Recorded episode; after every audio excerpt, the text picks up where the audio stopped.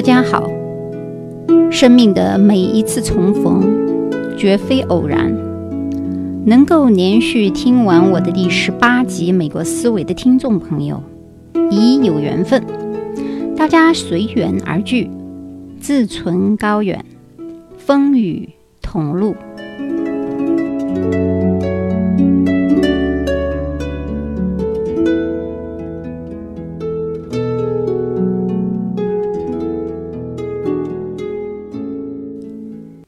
今天，易清带给大家的是这样一个话题：工薪阶层如何申请美国名校？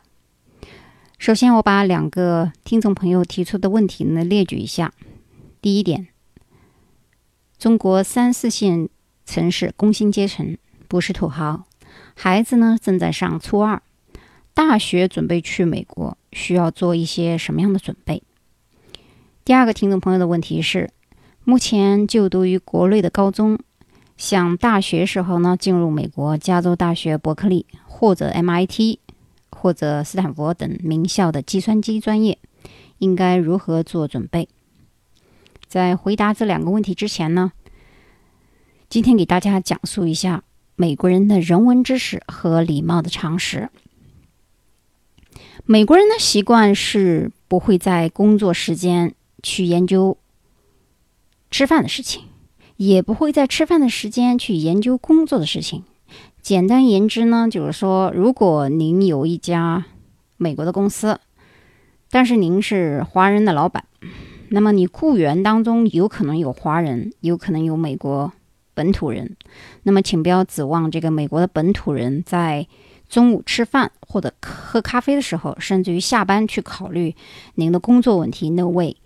为什么呢？因为这个。外国人啊，把这个工作和休闲的时间分得很清楚啊，工作时工作，休假时休假。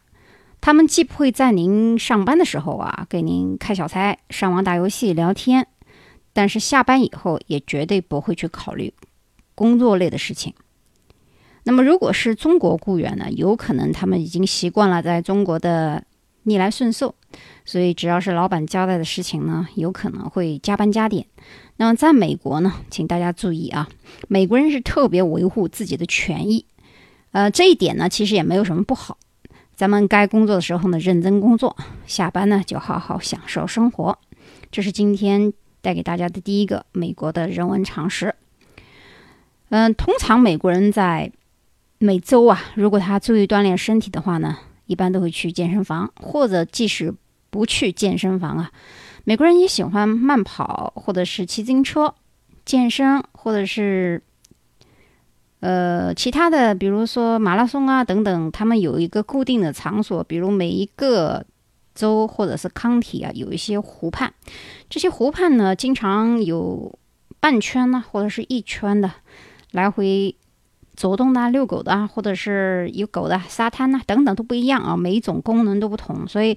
去散步，或者是慢步跑，或者是快步走，甚至于是 hiking，或者是骑自行车呢，都有一些固定的锻炼场所，很方便。所以美国人每周啊，基本都会出去锻炼身体，周末呢都会出去度假，哪怕他度假的地点啊不是很远啊，就在海滩碧区啊去看看啊风景啊，冲冲浪呀，这是都是常见的一些美国的文化。那么，中国大部分人呢，呃，不是这样去享受生活的，多数都是为了工作埋头苦干，或者是周末的时候也要给老板加班加点，甚至于朋友聚会啦要去有应酬。但实际上呢，我们没有必要每天为了赚钱无休止的工作而忘记了生命的意义。另外一个文化呢，是美国文化中重要的观点就是预约，比如说医生啊，医生。一周他看两到三个病人，有钱呢他也不赚。其实医生啊，像我们国内啊，我们看门诊的时候，一个医生门诊的医生还不谈这个专家，有可能普通的门诊，不要说一天了，我都不知道几百个啊都有可能，就是排队的病人特别多。当然这个也有可能跟人口有关，但是即便如此啊，美国的医生。他们很享受啊，他一周他就预约那么几个病人，也爱看不看啊？他还把这个时间拖得很长，然后预约的时候还不允许有第二个重复。所以其实这个医疗在美国的问题以后我们谈，但是我现在就给大家讲的简单的概念就是一定要预约啊，不管是去看病。还是，即使你是去朋友家探访，都是要提前预约别人的。原因就是说，美国人比较讲究礼节啊，或者说比较讲究家庭里面的卫生情况。如果有朋友来访，他肯定要打扫一下卫生，或者说家里平时就维持的比较好。那么他呢，会在您去预约的那天去买一些水果呀，或者是招待方面的礼节。这个和中国内也有点类似，但是还是那句话，一定要预约。你不可以说，哎，哥们，我跟你关系那么好。我就马上去你家了啊！有可能他在睡觉，或者他没事儿，他也不愿意见你啊。他有可能他听听音乐啊，打打游戏啊，或者说他出去购物啊，他不见得愿意去见你啊。这就是美国人的权益和不太愿意应酬的这么一个文化。另外一个观点呢，就是事不关己啊，他漠不关心，也不会多管闲事儿。这样的这个情节呢，有利有弊。比如说，他看见中国人吃饭的时候声音大。啊，这个他不会当面指责你的，绝对不会。没有外国人啊，他不会说是跑到你桌子上面前大声骂你啊什么的，或者说你声音高谈阔论的时候呢，自以为自己是有什么那的时候，他们不会跑过来去纠正你的。但是他们事后啊，会发到这个 Twitter 或者是 Facebook 上面，会说一些中国人的坏话啊，说的那些话呢比较难听，大家也都知道，就是吃饭声音大，发出这个声音特别的不文雅呢。呃，中国的游客也好。或者是刚过来的移民，一定要注意这个问题啊！我们要给中国人的形象增光。另外呢，就是包括在景点啊，绝大部分这个中国的游客轮流二十多个人、三十多个人挤到一个点，非要去拍那个到此一游的景点，其实没有必要啊。这个会摄影的人啊，即使周围站满了游客，哪怕这个景点的角度稍微有一点不一样，他还是能够拍出。一种不同的境界，所以有的时候呢，即使不拍照片也没事儿，咱们把这个美景啊记忆在脑海当中啊，没有必要为了到此一游而非要拍那张照片啊。这另外就是说，不要拥挤。一般你看这个整个大的景点处啊，外国人也想拍，但是他们会很礼貌的等待，就是哎该轮到他的时候他会去，不该轮到他的时候他会等待。但是中国游客很多时候就蜂拥而上啊，推推搡搡。这个非常不礼貌啊！希望大家注意这一点。嗯，当时我刚才跟你讲的这个关于事不关己、己漠不关心的这个问题呢，美国人啊，他说的好听一点叫做比较文明啊，说的难听一点比较阴险啊，因为他不会去纠正你，因为中国人其实也不知道究竟自己错在哪里。那有一次呢。在一个超市里面，我知道那个留学生啊，他是刚来的，不管是在新西兰、澳大利亚还是在美国，呃，经常看见在这个商店里面，在买这个菜呀，或者是买食品的时候，有一些中国留学生可能刚出门，不知道外国对于宠物的这个。待遇是非常的好，甚至于超过人类啊！很多食品，不管是狗呀、猫呀，还是其他什么动物啊，这个食品的种类是琳琅满目。很多留学生呢不知道，以为那是人吃的啊，所以有的时候他们在那待了半天。我知道他们是什么情况，就是你能看出来他们不太懂，然后我悄悄地走过去，但我也不跟他们直接停下来交流，因为这个在国外呢，就是尽量不要让别人处于一个尴尬的境地，就是你想提醒他的时候，我就擦肩而过，我就告诉他，哎，这个是卖给小猫小狗的，啊，他马上就知道，马上就把罐头放上来，然后去到这个该是咱们人类吃的一些食品里边去买东西了啊，他们不是买。这个小狗小猫的，因为，呃，不是买这个宠物的食品的人，你是能知道的啊。因为这个，如果他专门去给自己的宠物小狗小猫买东西的时候，他不会在那边，呃，两个人交头接耳问，或者是不太理解，你能看出来啊。就是很多时候有一些场景，我们在电影里面或者说小说里面看到的，这个在生活当中是经常会发生的。有的时候主要是看你对这个事物人生的观察能力。那么。关于外国人不愿意多啰嗦这一群人，他也有优点。他的优点就是他不会像国内那些三姑妈六舅母的去纠缠于问你，哎，你结婚没有啊？没有的话，我跟介绍个对象，去刺探你的隐私或者是家事啊。一般美国人的邻居啊，即使他住在你隔壁，其实也不算太远，顶多就是早上时候打声招呼，说 hello 啊，hi 呀这样的简单的呀。他们不会去问你家庭的一些事情啊。其实有的时候相对来说有一定的距离啊，其实也挺美，甚至于存在于朋友之间啊。好朋友相处的时候呢，也没有必要去刨根问底，我们留一定的距离呢，其实挺美。在美国。另外一件事就是一定要多说三个单词。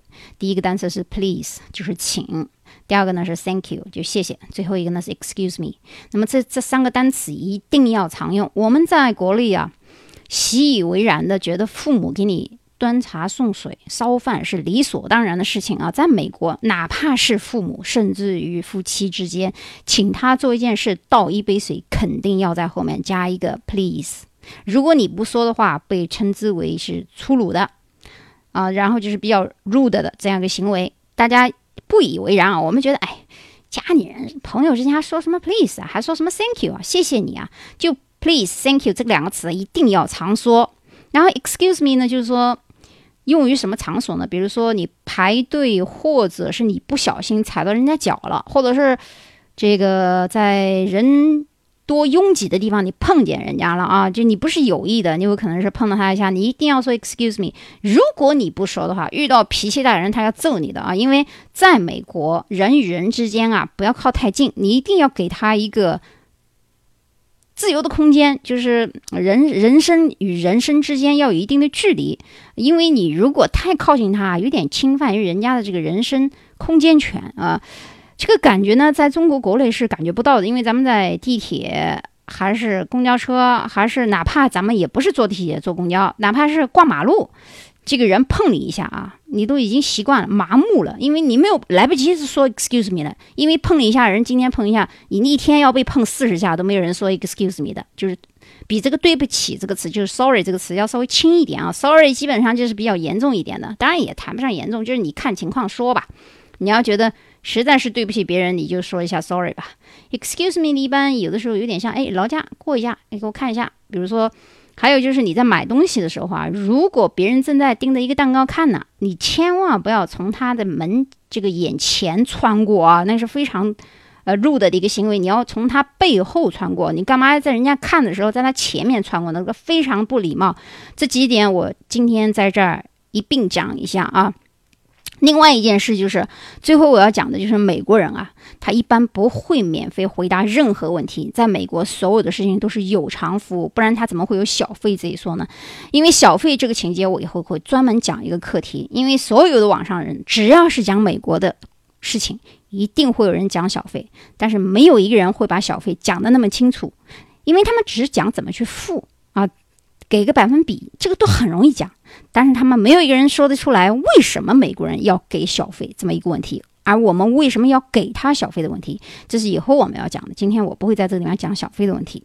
那么上一堂节目当中，我们曾经讲到关于美国人工费怎么修家里的抽水马桶、这个水龙头、杀毒。啊，杀的还没杀呢，到你家先看一下就五十美金啊。那么，所以一般来说，咱们律师啊，他一般每小时是按两百美金到三百美金起这样收的，这个低，它还是比较低的啊。所以说，在美国，你跟家里人相处的时候啊，如果别人问你问题，你可以不回答啊，没有必要回答他，因为这就是中国跟西方的一个差异性。嗯，很多中国的亲戚熟人。觉得去问一个美国的熟人或者请一个帮请求一个帮助是理所当然的事情啊，在美国没人理你的啊，就是那是你的事情，跟我没有任何关系。那如果你想让我给你付出劳动，不管是体力劳动还是还是脑力劳动的话，你得付钱，这是美国的一个基本的。文化常识啊，它也不存在谁对谁错啊，它就是这么一个情况。大家呢就是说以后，所以我觉得国内啊也应该这样，就国人啊也不要去低估了自己的价值。没事儿，没出没必要出去这个应酬。有人说我不应酬，老板会对给我脸色啊。我其实也不想去啊，我也想多留在留点时间给家里的亲人和老婆孩子呀。我不得不做这个牺牲啊。其实有的时候没必要啊，你你衡量一下。一天到晚忙忙的什么呢？赚了多少钱呢？没必要。咱们有的时候啊，知识也是有价值的啊，不管是在国内还是国外，你把你的时间每一天、每一周、每一年计划好，该干什么就干什么。然后呢，不要把自己贱卖啊，一定要把自己的生活方式理理顺让自己舒服一下，尤其是健康非常是重要的。好，现在扯了很长时间，主要是因为这个美国的这个人文知识和礼貌常识啊，如果我要想讲的话，可以讲好几集。但我今天就笼统的讲一下的原因呢，就是说一定要记住我刚才讲的那几句哦英语单词。原因是我在讲今天工薪阶层申请美国名校的时候啊。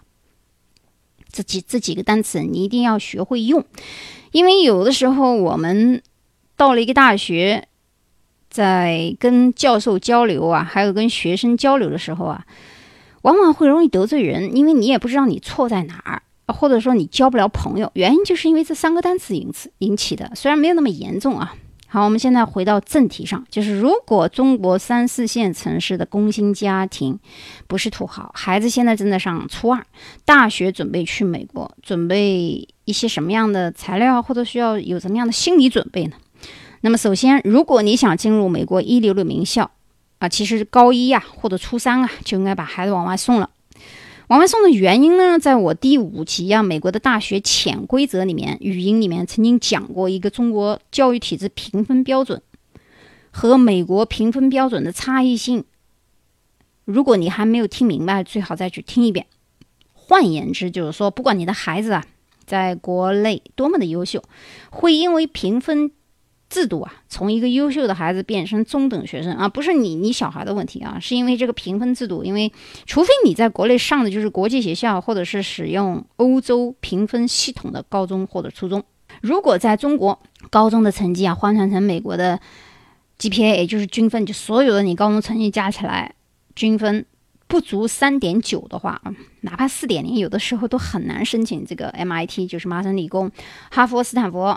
呃，加州大学、八所加州大学，或者是沃登商学院、普林斯顿、耶鲁这样的一些世界名校的，啊，不是说这个 GPA 就是绝对的因素啊，当然越高越好了，就不能太低啊，不能低于三点八，最差最差，我觉得三点九以上还 OK 了，但是主要是看你准备的材料。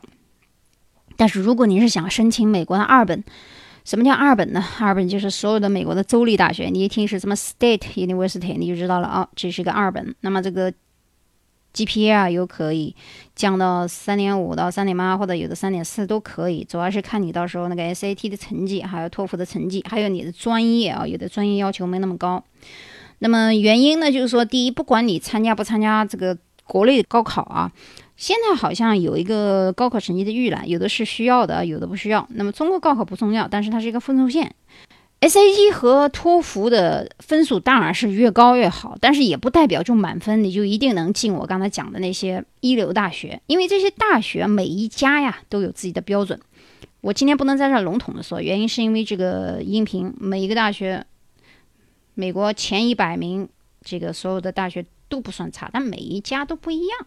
我不能笼统的说，哎，今天你要上个大学了，我就说一个这个大学适合什么，那个大学什么，那我们只能是每一个每一个学校去说啊。所以，那么我今天在回答这个问题的时候，我就从大的方向上去给你分析一下这个大学的问题。首先，高中去呢，英语容易过关，不需要考这个托福或者是其他一些考试，原因是因为你这个高中是在美国上的嘛。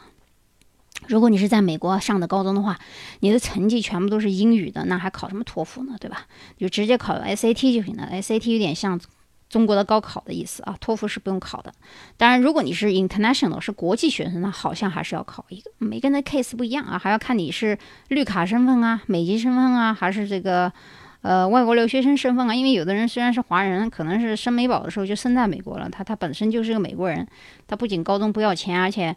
他参加申请美国大学的时候，他也不跟你 PK 哦，因为他也不算是国际生，所以美国高中毕业生直接申请名校是比在中国的高中毕业申请美国名校相对而言是比较容易啊，有比较容易申请到这个高等的学府。第二，还要注意考虑一下这个你的种族问题啊，比如说你是是混血还是亚裔。还是其他什么情况？再加上你这个国际学生呢，有没有什么加州的居留证卡？因为这个本地人啊，如果你的亲戚啊，就是你在你亲戚家住了一年以上，你可以算是加州居民啊。虽然你也不是绿卡，你也不是美籍，但是由于你在加州住了一年，如果你的亲戚能帮你找到搞一个加州的身份，据说在加州申请加州的大学的时候，本地人还是有一定优势的。第三就是专业取向，专业取向就是根据你选择的专业，每一个大学它录取的率是不一样的，而且要求也不同。那么它有缺点，就是孩子这个时候是否有自理能力啊？因为有的小孩可能初中就出来了，那初中生容易受到这个西方国家的文化的影响，喜欢整天出去 party 啊，遇上不好的让他吸毒啊。那高中好像我觉得是比较好一点，但是呢，也没有那么绝对了，因为我们中国人的思想就是觉得一定要让中国人学中国的孩子学好中文啊，一定要在中国学到至少小学、初中以上，但是。这个小孩如果是生在美国的话，或者他即使不是生生在美国，他两三岁就移民到美国，又如何呢？你就让孩子成为一个美国公民，他即使中文不好也没有关系啊，没有说，呃，没有绝对的说，由于这个孩子他不懂中文，以后就不能找工作了啊，也没有这个情况。我们的思维一定要转换一下，不要太过于保守跟传统啊，它有利有弊。因为美国的教育啊，他们没有把孩子的这个创造能力给抹杀了。咱们中国的确不错，从初中小学到高中，这个数理化呀，还有其他一些扎实的基本功是不错。但是这个小孩的创造能力比较差，就是以后呃做发明创造啊，或者其他一些地方啊，反而倒不如美国的孩子。美国小时候孩子他们可能就，你看他都就整天就玩啊，也没有功课的啊，就非常轻松就混到高中了。但是你会发现，到了大学以后啊，有一些理工科的美国本土的白人学生啊，哎，挺聪明的啊。虽然你觉得他高中也不怎么样，哎，怎么到时候到了这个本科、研究生，甚至于博士的时候，人家也不差呀。所以我们要从多个方面去考虑这个因素，是否是想让这个孩子初中就出来，高中就出来，还是高中毕业以后大学再去美国？那么融入文化也是一个问题。其实语言不是问题啊。我们很多人说语言要讲究语外语的发音，这个语法啊。其实很多时候我们中国人学的英语啊，全部都是英式英语，美国人听不懂的。到了美国来，其实要从头开始的，很多发音都不对。然后呢，不是不仅仅是发音来，就是有点那个中文的那个口音，以及他说话太快，没有停顿啊，变成那个 Chinglish，就是。Chinese English，我们叫它 Chinglish，实际上外国人是听不懂的，而且说太快。呃，然后呢，即使说的很好，有很多英语说的很好很好的这个中国学生，也交不到朋友，原因什么？文化不懂。其实你到一个国家以后，你如果懂得他的文化，那两三码就搞定了啊，就很容易就融入这个美国文化了。它是一个文化问题，所以我们一直在我的专辑里面强调的是文化，不单单是一个速的问题啊，是一个学的问题啊，学术。学跟术其实是分开的，术很容易，学没有那么容易啊，就跟美学一样，美术术数学的好的人有可能是画匠啊，什么工匠师，什么什么师，但是美这个审美啊，不是一天两天、一朝两朝的事，而且艺术家到最后比的是审美的取向和他的思想境界，以及他的深度有多少。所以美术两个字你分开以后，你就知道这个玩这个术的人啊，很多人，你比如说可以到报社去做美编啊。搞装潢设计啊，什么什么设计啊，啊，玉雕啊，等等啊，这些都是术的范围，那它不是美的范围。好，我们扯的有点远，再再绕回来。我总是在说音频的时候，比我的这个文案到我的微信里面会多一些。我的微信公众号我再说一遍，有人问我找不到，其实我已经说过很多次了，你找我的名字就可以了，周一清三个字就可以了。然后呢，我们再继续往下讲。关于这个专业问题啊，我之前讲过，英语是英语专业，在国内啊也有弊端。就是之前我在第五集里面讲过杨澜的例子，关于英语专业不承认的一个问题。不是说不承认啊，你如果是本科英语专业的话，你到研究生肯定也不一定是读英语，肯定是搞教育。你多半学英语专业的，到了研究生的时候。都是学这个英语教育啊，他转到教育这一块了，或者是其他什么语种的研究啊，或者是文学方面的东西，他一定不是英语什么。那么非英语专业的文科呢，它有弱势啊，理工还好。那么留学生如果勤工俭学的话，一年的用度到了大学的时候，一般是五六万美金。这个数据啊，我在二零一三年到二零一四年的时候，我举几个大学的例子，比如说哈佛，哈佛大概是五万四啊，耶鲁是五万九，加利福加加州大学伯克利呢是五万六，斯坦福是也是五万六，哥伦比亚呢是六万二，大概这个情况，所以就是五六万美金一年，这个学费基本上就下来了。当然。这个费用啊，其实也不能说是学费了，因为学校收的这一部分呢，tuition 叫学费了，它还有住宿费。这个住宿费你究竟是住在学校里面呢，room charge 呢，还是住到外面呢，跟人家合租呢？还是这个伙食问题啊，还有书本，因为这个学校的书，每个书很贵啊，有的几百美金一本，真的啊，有一点毫不夸张啊。以后我们再谈这个怎么省钱，就是你不用买书啊，网上多的是啊。我我会告诉大家，有的时候你买个国际版本，一美一一两美金，或者旧旧个版本，比如说。呃，老师要的是十一个 edition 的版本，你买个十的，其实也差不多，就页面上有几个字不一样。而且美国人整天这个出版书版啊，每年它都变化，为的就是赚钱，所以你买这个第第十版出版的书和第十一版出版书没有什么区别，但是价格上相差甚远。然后和这个日常杂用啊，就比如说很多留学生要会去买东西啊，或者追女朋友这乱七八糟事儿，加起来，我觉得如果你勤工俭学。吃穿用度不是太大的话，五六万美金一年大概可以打住。然后在学校还要交一些什么医疗保险啊、人身保险啊、手机费用啊、呃飞机票啊、来回啊、什么签证费啊，乌七八糟。当然，在美国留学的学生呢，也会有些收入啊，比如说留学生啊、助学金啊。留学生申请这个奖学金不会有很多的，因为你申请的不是全额奖学金，那种小的一些社团啊，或者是。机构给的奖学金一般也就一千多一点啊，很少。助学金一般是给这个有绿卡的，或者是当地本地的这个有身份的人啊，还有贷款，贷款都可以贷。但是勤工俭学呢，倒是挺挺常见的。你可以在你学校里面找到勤工俭学的这个呃路径啊，很多啊。以后我们再说，因为今天我还是讲这个怎么申请的问题。那么，其实与此同时呢，我想告诫一下来美国留学的这个学生或者是家长啊。国内的媒体曾经也报过，就是海归出现就业难啊，超过四五成的海归月收入到中国也就三四千，刚开始啊。虽然说这个有点夸张啊，其实也不夸张，因为留学生有一部分人他并并不是在美国上的名校啊，条件比较差的一些学校或者，但是投资其实并不小。那么本科毕业以后呢，他还上不了研究生院，那肯定是找不了工作的。很多人觉得在美国上了一个大学，是不是就能很找到工作？没有的事儿啊！不要说是本科生的，研究生、博士都不行，除非你是做理工科的。文科的话，呃，做金融的嘛，你反正可以进这个。银行啊，工作啊等等，但是如果是文科，哪怕是理科，如果英语实在太差，面试就被刷掉了，还没面试呢。这个以后我们再讲啊。外国人看面试的时候，先不看你的人，先看你的名字，一看里面他也也有种族歧视的啊，就把你先划掉了。而且你如果是亚裔的话，他会跟同等的其他像印度人啊，还有其他一些乱七八糟人比，比的时候呢，他也会把你刷掉。所以为什么有的时候中国人会到美国去取一个英文的这个 given name？听起来是就像洋人的名字，哎，Christopher，哎呦，其实一听是个中国人，但是他过了初试了啊，初试其实是不看你的人呢，就看你的照片、简历这些乱七八糟，照片都不看了，有的就就看你写的这个自己的 resume 啊。所以在美国，其实本科以后毕业能在当地找到好工作的，除了学计算机和和工程学的，寥寥无几啊。所以就是说。在美国，你看好多人移民了，啊，一看你就知道是没工作的啊。那如果说混得好一点呢，你是初中生、高中生，可以去开这个中介公司啊。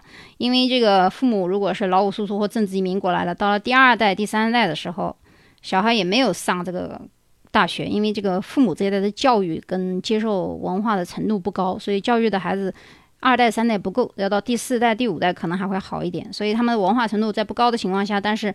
马马虎虎，中国人也不算笨，那就开个中介公司吧。所以中介公司很多，有的人只有高中的学历啊，可能会雇佣几个有个本科的，没有太高的啊，因为这些材料准备轻车熟路，时间长了以后大家都会做。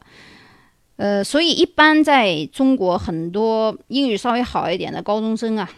本科生或者研究生申请大学或者是搞移民都是自己申请的啊，包括我自己在内，不管是申请大学还是移民，我从来没有找过中介公司，因为只有自己找的这个大学，你上网查这个资料，你才不会上当受骗。很多找中介公司的这个留学机构或者是移民机构，很多时候上当受骗，或者说这个学校不好还要转学，哎，特特别麻烦，小孩子的青春一年就浪费了，而且在一个不好的。大学或者 college 的时候，你想转到另外大学，首先你的分数已经没有了，然后你一年浪费了，你这个 GPA 在美国是有案底的，你想抹杀是抹杀不掉的。即使你换到另外一个大学，就这里面有很多的问题。那么如果你们实在是找中介公司，因为自己的英语不好的话，一定要摸清楚这家中介公司这些人的职业背景，他们是不是本身就在美国上过大学啊？如果你在美国都没有上过大学，还给人家介绍什么这个大学那个大学，不扯淡嘛？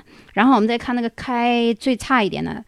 我们刚才讲了，就是好歹你还能开个公司，或者是开个餐馆。那么开餐馆的人一般两种，本身他就是做厨师的啊，就是本身他在国内是啊一级一级厨师、二级厨师。如果是特级的话，他一般来说，呃，看西餐还是中餐，有的他一会一般会应聘到一些大型的公司里面去啊，他不一定会自己干。因为很多人觉得，哎呀，自己开公司或者开餐馆是不是就赚钱啊？其实老实说，在美国打工啊，比自己开公司要赚钱。原因是什么呢？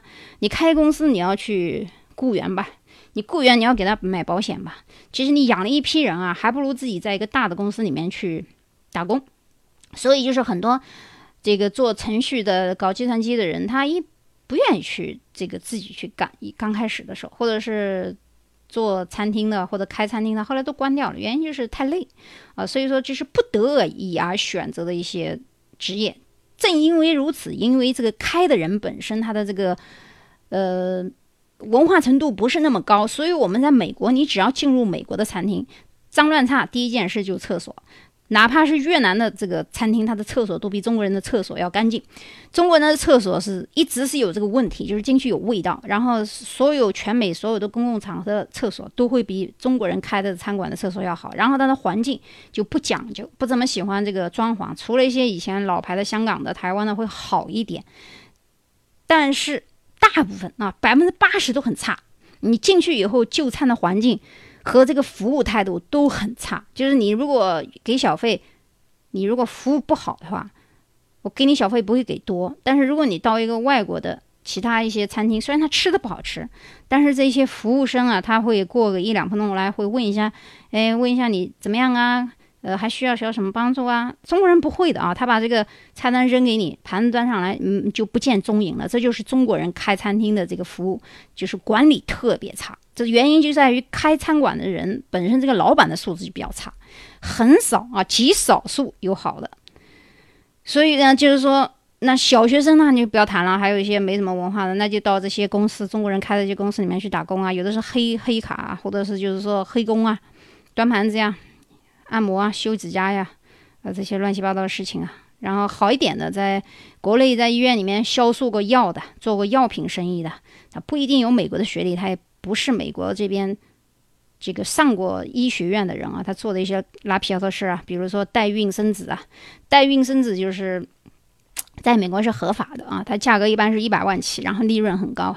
这个跟我之前讲的那个经营一个月子中心是两码事，因为经营一个月子中心，它是有一个实体的公司在这边，而且经营这些月子中心的人一般在国内国外还是有些学历的。那么在这个做这个代孕生子，他一般他没有自己的公司，他是借助壳壳啊，然后把你介绍到这边来收中间费，是这样一个情况。然后呢，有一些能力的本科和这个文科的研究生呢，可能做的是房地产生意。那么，首先想很多人说，我也做房地产。首先，这个做房地产你要考两个证。第一个，如果你是高中毕业啊，如果你是高中毕业，你要修三门课。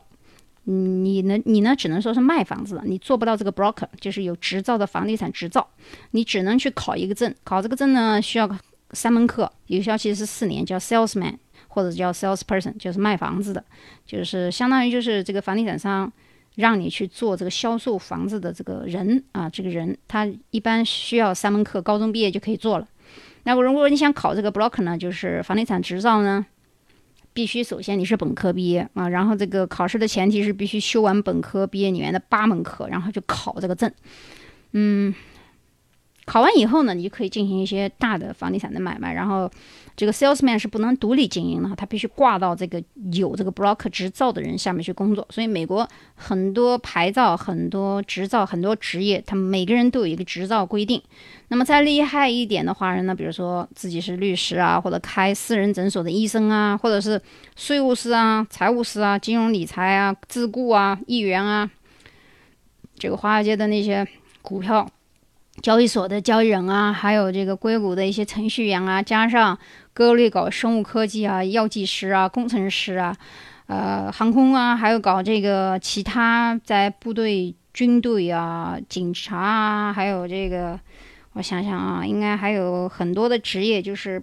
就比较好一点，就是比较有文化的这些人，这群这个华人呢，你们应该跟这群比较高的这个圈子人来往啊，不要跟那个 low 一点的圈子人来往。因为我曾经告诉过大家，就是你跟这个 low 一点的圈子人人来往呢，他们的目的就是赚华人的钱，因为他们不能跟外国人交流，英语特别差，就算是交流呢，也就是，也就是糊弄一下鬼啊，也就糊弄一下人。嗯，大家都知道，其实在美国好像是。表面上你不能问人家的职业，或者是你问他是怎么来的，其实你不用问，你一看就知道啊，你都不用问，你就知道他是怎么来的，而且你也知道他是干什么的。那么在赚钱的这个职能当中，如果是 low 的这个华人圈子里面啊，台湾、香港、大陆无一例外，一视同仁，所以否则的话他们无法生存。所以赚钱呢也没有什么错啊，不是，但是他有一点就是，既然他是以这个利益关系为基础的话，你跟他交心啊。你是交不了朋友的，就他不可能成为你的真心朋友，因为之间都是一些利益的来往。所以，既然是利益的来往，这中间有骗啊，或者说各种身份过来的移民啊，门槛越低的越不要来往，更不要把人往家里带。前几天，就前几天，洛杉矶东部两名这个台湾的两个画家焦苏先生在家里被人杀死了，不是枪杀，是用刀子捅的，肠子都出来了。然后案例分析说，当时这个门窗啊没有被撬开的痕迹，家里东西也没被偷。这个亲戚打电话的时候打到一半断了。这个案例你一看就知道是熟人自己干的。因为这个台湾的这两个画家了，当然是不是画家我不知道，应该是教书吧。他们说很多小孩跟他学都是小学的。那如果是小学的话，这个应该是学前童的、学前儿童的教育。那么他们把这么多人往家带啊，本身是不明智的啊。在美国你。不要把任何人往家里带，因为你带进来的人呢，小孩也许没有什么问题，但是这些家长鱼龙混杂，你怎么知道这些家长有什么想法呢？然后这些人经常到你家，就知道你们家后院怎么开的，门怎么开的，因为在美国也没有防盗窗、防盗门嘛。如果要有的话，我之前讲过，你只要看见有什么地方有防盗窗、防盗门的，赶紧走，一秒钟都不要待，那个地方肯定是枪杀案、什么抢劫犯特别多的地方啊，赶紧走人。所以在纽约、洛杉矶这个。华人骗华人的案件是不计其数，而且他跟你有私人恩怨。由于他知道你家怎么样，他其实是雇佣杀手，或者是跟你有什么私人仇恨，都会去报仇。就是只要你跟华人打交道，这些事情避免不了。我们有很多人说呀，难道就没有好人吗？是有好人，上所以我刚才跟你讲了，你去跟那个比较文化层次高一点的层次人去交往，有好处啊。他们比你情况了解。各行各样的美国情况，而且比你有文化、有有才学的时候，你可以学到东西啊！你一定要交朋友的时候，要交那些比你有才华的人，不要交那些比你还差的人，你学不到东西嘛。那么。之前我跟你们讲过，很多上海的本地的这个正儿八经的上海人喜欢去纽约呢，是因为华尔街、金融街这一块。因为在上海，据我了解的，就是上海人啊，很多就是有一些文化水准，大学毕业的，然后学金融的，都喜欢去纽约。原因是华尔街呢，再加上这个纽约本身跟上海的这个大都市感觉差不多，但是是上海。跟纽约这两个地方，除了这些高端的人群啊，纽约跟上海也是一样的，很多低端人群。就是我们这边人一听说这个人纽约来的，就知道啊骗子。然后呢，如果你看他是有文化的人，我们就知道啊，他肯定是高端，在那个华华街那边混的。就如果不是上过大学的，你就知道基本上骗子无疑。我一个同学，呃，杰出移民过来的，然后在佛罗里达住，跟我抱怨说。跟我抱怨，我说怎么了？他说他妈都是纽约过来，全是骗子。那边也是，我说我就笑笑，我没我没吭声。然后那个广东福建人呢，一般喜欢到这个也分三六九等啊，喜欢去洛杉矶。香港、台湾呢，早期的时候去旧金山的比较多。那特殊人才啊，部分投资移民啊，高校留下来的这批人啊，在国内有稳定的公司跟收入人啊，有很多人他不大愿意到这个美国来。原因是什么呢？到美国来一般是两两个极端的人，就是。巨富，或者你要转移资产的，或者是这个有才学的人，的确想到美国来发展的这一批人啊，他移民的比较多。要么就是那个本身在中国就混不下去了，呃，或者是很多这个农村啊，下面这个福建那一带啊，广东那一带，早期的时候也是老老叔叔啊，这些还有这个蛇头啊运过来这批人啊，这个特别多。我们不要以为投资移民的人和这个留学的和这个特殊人才的比这。股的人多，其实比这股人要少很多，所以我们在美国大街上，你看到很多人其貌不扬，比中国在国内的很多受过高等教育的人还要差，看上去也衣冠不整，没有什么品位，一点都不要奇怪啊！你不要觉得在美国人都是高大上，没有那么回事儿啊！所以说我为什么为什么一直强调让你们不要跟华人来往，就是因为这批人到美国来比你们还要多。为什么中国的中产阶级他不大愿意来呢？首先，一个中产阶级，他本身在国内有一个稳定的收入，他看得见的自己的养老保险，他看得见自己的退休，他还要盘算：我这个辞掉我银行工作，一下到你美国来，我什么都没有了，难道我要从底层开始做起？难道我从保姆做起吗？我什么都不会了，我这时候都三四十了，或者说我再嫁了一个二婚的话，我怎么办？这是中产阶级要考虑的问题。有的人说我不值得，我都四五十了，跑来干嘛呀？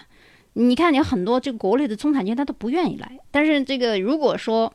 在国内有一定的这个资产了，呃，公司也有可能起伏比较大。这个时候看不清政治方向的时候，他也担心啊。那想想我是不是要把这个国外的投资也搞一搞呢？所以说，在美国这个情况非常复杂。我我我在这个音频里面讲这个情况，就是说你不要认为美国所有的华人都是巨富。或者所有的华人全是有文化的，这个大把大把的没有文化的，比你在中国混的还要差的人多多如牛毛啊，多如牛毛。所以一般，虽然说在美国去询问别人的身份，或者是你怎么来的，或者你有没有上过大学，挺挺路的啊，比较这个不礼貌。但其实你也不用问，你一看就知道啊，你一看就知道他是怎么来的。你你这个英文一发音，你知道他有没有在美国上过上过大学，然后你就已经知道他干什么了啊，基本上都是。要么是出租车司机，要么搞那些乱七八糟事儿，移民的，啊，要么就是没什么工作的啊，就就大家都有数的很。那么我们总而言之呢，呃，我的建议就是远离华人圈，对你有莫大的好处。第一，少受骗；第二，逼着自己说英语；第三。居住地区跟白人混在一块，不会发生太多枪杀案件，包括黑人啊、中东啊、墨西人，总觉得华人区有钱又容易欺负，所以像这个洛杉矶、纽约啊、芝加哥都是犯罪率特别高的城市。到美国，为什么我们中国人非要去这个洛杉矶、纽约、芝加哥呢？美国那么多城市，大城市出了名的五六十个呢，你非要跑这个里面去干嘛呢？所以就是咱们在网上你搜索资料的时候。多用其他的方式去查一查，不要人云亦云啊！你又要有自己的主见。然后为什么说要逼着自己说英语呢？很多人说这个英语怎么学啊？我告诉你，你在国内怎么学都学不好。虽然有那个专业英语八级六级学的特别好，但是人家有天赋，他就是在那学的。你要到美国来，你哪怕你英语再烂，你只要是不在这个华人圈，你逼出来逼个一两年，你英语不会太差。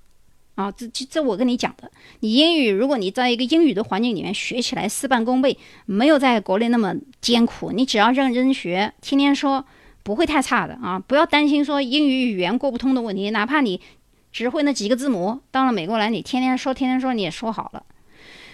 好，所以刚才我们讲这个一批啊，在做这个播音节目的人，你如果看见他那个。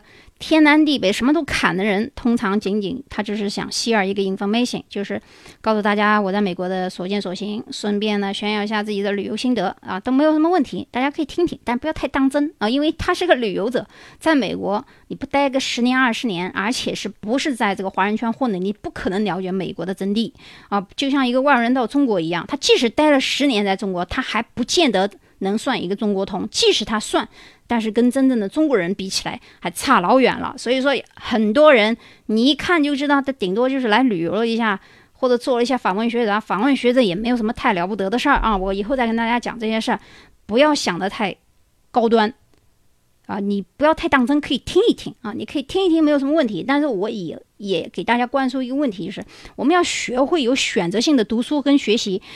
一生有多少时间啊？我们要控制我们的野心啊！很多人说这个又想学，那个又想学。其实学英语也是，你不要去买那么多书，你买一本书就行了。你把那本书学学透，呃，发音发发好。那学这个国外的事情也是，你选对一个人，你就听一下一个人就行了啊。还有那么多娱乐的事情啊，八卦的事情啊，还有谈一些观点上，很多是错误的信息。首先，这个错误的信息进入你的脑海以后啊，你想摆脱它没那么容易。这就是第一印象的错误思维。第一印象给你一个错误思维以后，纠正非常难。这就是为什么我们人与人之间非常重视第一次见面。这个第一次见面的印象不好。后面怎么改都很难，所以我们在学习和选择读书、听音乐，或者是听声音，或者是听其他看看书的时候，你的书有些书不要买。我们要有选择性的进行学习。人的时间有多少呀？我们一辈子那么多时间花在一些无聊的事情上，而且连着随着这个年纪越来越大，你要么就学一些对你有用的事情，要么你就不如享受生活，提高提高品味。就不相干的事情没什么必要去学，学了干什么呢？大家都在做减减法呢。所以呢，尤其是对儿童跟未成年人，如果你是家长的话，你在教育你的子女的时候啊，不该让他学的，不该让他看的书别看啊，有些对他有害无益啊。成人一般有一定的这个断判断能力，没有必要浪费时间。所以我想提醒大家的就是，所有国内呃比较好的有这个英语基础的高中生，现在高中生很多英语比这个成人要好啊，你们自己去。查这个网上对某些大学的资料和评估，自己选啊，不要少听中介的，少听别人说。那么自己申请的人，通常找对一个同行的人分析。比如说，你找一个他本身就是毕业于哈佛的，或者是这些名校的，那你听听他的意见啊。你听那个没有上过大学的人，也没有，哪怕他上过美国的大学，他上的不是这个一流的。名牌大学，他他跟你告诉你的这个信息一定是不准确的啊，一定是不准确的。以前我教书的时候，我上课因为说话太直率、太简洁，把这个所有东西一股脑交给学生，只用了二十五分钟，结果那四十五分钟的课没讲完。那这个 dean 啊，这个 department dean 就告诉我说：“哎，你可以放慢语速，拉长内容，天南地北胡扯，才能把一堂课时间打发掉。你学会这个技巧。”后来我这这才明白，我我勒个去！然后要把一个东西。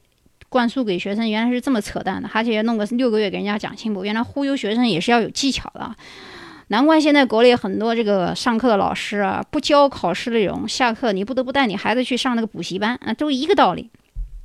所以介于这个家长的问题，我建议这个国内初三毕业来美国读高中，一般从九年级读起。原因是因为这个美国的高中通常是四年制，它有特例，有的是是三年制的那个老古董的学校。一般都是四年啊，四年的时候，初三不管你初三毕业还是高一毕业，最好你来以后，你从高中的第一年开始上，也就是九年级开始上。当然还要看你这个经济实力了，你选的是公立学校还是私立学校？这个话题又扯了，因为东部啊、东区啊，就像纽约啊、波士顿那一块，它这个公立学校一般不好啊。包括南部很多这个学校，只有私立比较好，但是私立就贵嘛。公立便宜，在美国，如果他有身份的，又是美籍的话，公立不要钱的。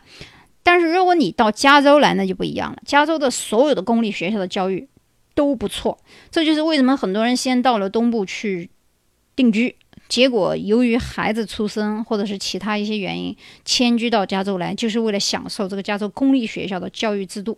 呃，当然也是为了省钱了。那么实在你不想孩子来读高中呢？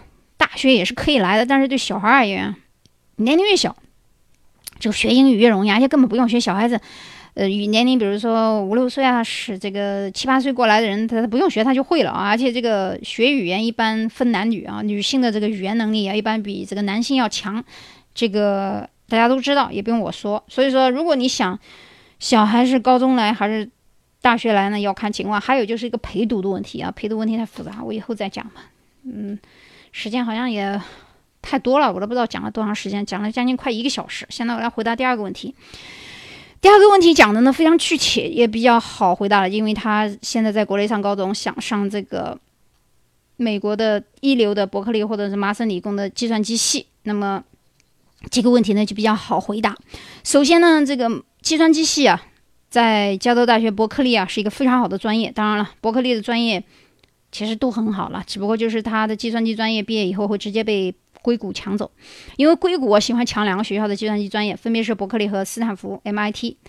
呃，MIT 和加州理工呢，就是 Caltech，距离硅谷比较远，因为一个在南硅谷，呃，所以说一般在美国读书的人啊，会说这个 U C Berkeley 啊，或叫叫它简称叫 U C B 或者叫 Cal。那为什么简称 Cal 呢？因为这个 Berkeley 啊 is oldest and probably the most well-known institution in the University of the California system. So people just came to address it as California and eventually called Cal。那大学呢，一般我刚才说了，加州大学有大概八所这样子，它的排名我给大家说一下，一定要听清楚啊。U C Berkeley 就是加州大学伯克利，它的理工类特别好，在北北硅谷排第一， 全世界排名第三。U C L A 全称就是这个 U C 洛杉矶，其实这个 L A 呢是洛杉矶的简写啊，然后大家。记住，洛杉矶大学它的文科理科都不差，排名在世界第七。UCSD 加州大学圣地亚哥，它的理工、航空、生物工程是特别厉害的，因为南硅谷就在圣地亚哥。那个 SD 呢是圣地亚哥的简写。那么 UCLA 排第七，UCSD 排第八。这个第七和第八不是全美国，是全世界排名。伯克利是全世界排名第三，也就是说前三甲是世界著名的一流大学，但是到了第四就是 U C S F，S F 是 San Francisco 的简写，也就是旧金山的简写，这个学校就一般了，它的排名还没有 U C 戴维斯高，它的排名应该在三十五名左右啊，U C 戴维斯有时候是三十五，有时候是四十，这两个学校马马虎虎吧，然后那个 U C。Santa Barbara，Santa Barbara 就是圣巴巴拉，它有几个专业非常出名，一个是金融学，一个是精算，一个是会计。那么，如果你想去前三甲是最好的，如果你前三甲进不去。你可以，我建议你选择戴维斯或者是圣巴巴，然后下面这个 U C I 文就是二湾啊是比较差的，一般就是前面几个大学的学生进了前三甲以后拿不下来学位的，他就往下转。那这这也是加州大学的好处，因为是同一个系统，他们不是分校的关系，是所有的这几个大学全部都是独立的机构，他们有本科、有研究生、有博士，而且每一个地方命名是以这个地名来命名的。所有的中国的百度百科书籍出版，只要是写加州大学伯克利分校的，通通都打叉，全部都是错误的信息。因为每一个地方是以地名命名，而不是以哪个分校，他们没有隶属关系，没有总部分部，没有总坛分舵之说啊，都是一个并列的关系。只不过说，看他们的世界排名啊，他们这八个学校之所以都叫加州大学，是因为他们之间有一个系统可以互换。比如说你的这个学科。你在加州大学伯克利你拿不下来啊，你可以去 UCLA 或者 UCSD 去读，读完以后转过去啊。这个以后我们再讲怎么转学分的问题。然后就是，如果你上面三个都上不下去了，你实在太难了，因为上面的要求特别严，你可以转到往下推，一个一个往下。你实在不行，你转到 San Francisco 或转到戴维斯去，戴维斯也读不进去了，怎么办？那转到尔湾去，再转到这个 Riverside。就是我们一般。内行人就在美国人知道你上加州大学，我们会问你是加州哪一个大学啊？你是加州大学 UCLA 还是 UC Berkeley 还是 UCSD 还是 UC 戴维斯？如果你说的是 UC 尔湾 UC Riverside，我们已经知道了啊，混的啊，基本上。但是，即使我把这个后面几个贬低的好像不太好，即使如此，它也是排名美国前五十的大学到一百之类的，就后面几个这个加州大学是排在五十到一百的。那么，在美国能排上前一百的大学啊？都算名校，所以只要回到中国，一说是加州大学，哎呦，大家都觉得哎不错啊，不错。所以说，如果你的孩子回国发展的话，你选择这里面的哪一个都不差啊，都不差。那么伯克利呢，位于这个美国旧金山湾区的这个伯克利市，是世界著名的公立研究型大学，在学术界是享有盛誉的啊，因为 U C。大学这个加州大学都是公立的，这一个好处以后我们再讲吧。就是如果你是绿卡或者是美籍的话，是可以直接呃免费读的啊。这个免费加两个引号，是因为你的这个如果你的收入或者是你的这个家里情况，你可以拿助学金，助学金就把你这个学费给抵了啊。然后。在二零一六年，这个 U U S News 就是美国新闻世界大学排名是排第三的啊，因为它是最早的加州大学，所以大家叫它 Cal，Cal 就是 California 那个简写 Cal C A L。那么其实加州还有一所与麻省理工齐名的大学，就是 Caltech，California Institute of Technology 呢，知道的人特别少。它建于一八九一年，在物理、行星科学、地理学。领域公认为全美世界第一啊，它其实比麻省理工还厉害，是世界顶尖的理工科学院。但是它的名字呢，听起来不大气啊，它不叫什么 university，它也不叫什么 college，它叫这个 institute。institute 呢，它有点像那个技术学院的感觉，其实它又不是技术学院啊。嗯，就是这个古老的时候，它翻译的这样情况。一般来说，像一些嗯设计学院啊、珠宝设计学院啊，他们都是叫 institute，但是不代表他们差啊。这个以后我们再讲。这所私立大学，记住它是私立大学，它的宗旨是为这个教育事业啊、政府啊、工业发展。但是我想跟大家说，如果你是 international student，就是你是国际留学生的话，不管是美国的公立大学还是美国的私立大学，你的费用都差不多啊，你就不要去考虑它是公立还是私立的，因为你花的钱都差不多。所以，呃，这所大学曾经有著名的像物理学家爱因斯坦啊、费曼啊、密歇根啊。盖尔曼啊，著名的一些天文学家哈雷啊，遗传学的鼻祖啊，摩尔根啊，火箭专家冯卡门啊，都曾经执教于此。除此之外，除了这些诺贝尔得奖得主之外呢，毕业于加州理工的著名校友还有那个英特尔公司的创始人格德莫尔和那个登月的宇航员哈里森，中国导弹学家钱学森和中国力学之父钱伟长都是毕业于这所。高效的，所以我建议第二个同学，当你在申请 U C 伯克利的时候，你可以申请 Caltech，因为申请 Caltech 的中国人不多啊，人少嘛。呃，你也可以申请 UCLA 和 UCSD，你一定会被其中一家录取。如果你非要上伯克利，请你准备以下材料：第一，自我介绍，千万不要听申请奖学金。即使申请，你不要写，因为家里穷啊，需要钱啊。你要突出我要是研究经费的啊，你要进行这个研究费用才能这个。之所以我让你不要说家里穷的原因，我以后再说吧，因为这个跟哈佛差不多，他这个以。家庭背景啊，父母是不是名校毕业啊？是不是家里是不是富家子弟啊？这些都有一个说法，你就听我的就行。第二个推荐信最好有两三个知名美国教育这个教育界有名的教授或者是研究所的推荐信，实在没有，国内找也行啊。然后你把那个论文推荐推荐。你作为一个高中生，在美国或者中国或者游学或者交换生的时候，在美国和中国做过一些义工活动，比换言之就是你社会活动怎么样？啊，就是你社交能力和你对社会所做的贡献啊。第四就是你有什么特长，比如说高尔夫打得好，游泳、tennis、网球、乒乓球 OK 了。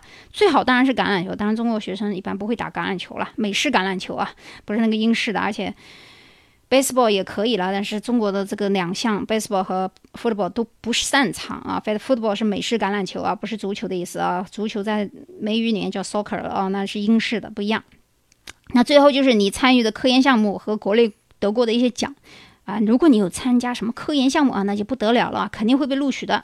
那么，所以呢，我希望就是大家注意我刚才讲的第一点跟第二点这两个问题啊，因为我这个人写文案有时候两三个小时，加上录音啊、设计啊、编辑啊，都得我一个人完成，七七八八加起来有时候要一天的时间，我没那么多时间去弄啊，所以说我还要消音啊、插音乐啊。我不可能每天去更新这个音频啊！我不像罗胖他罗胖他们，有的是以此为生的公司或者是个人，通常雇这么五六个雇员写好文案，那播音的人表演一下。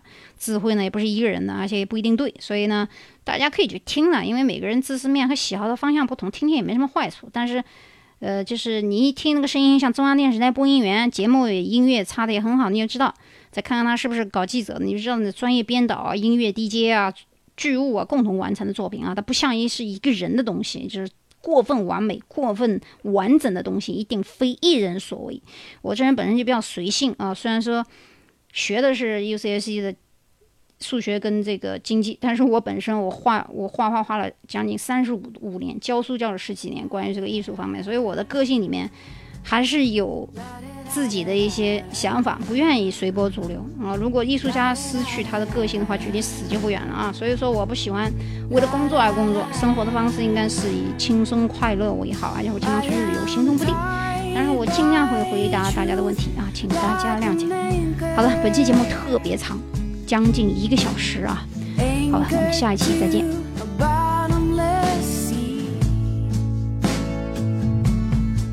sayang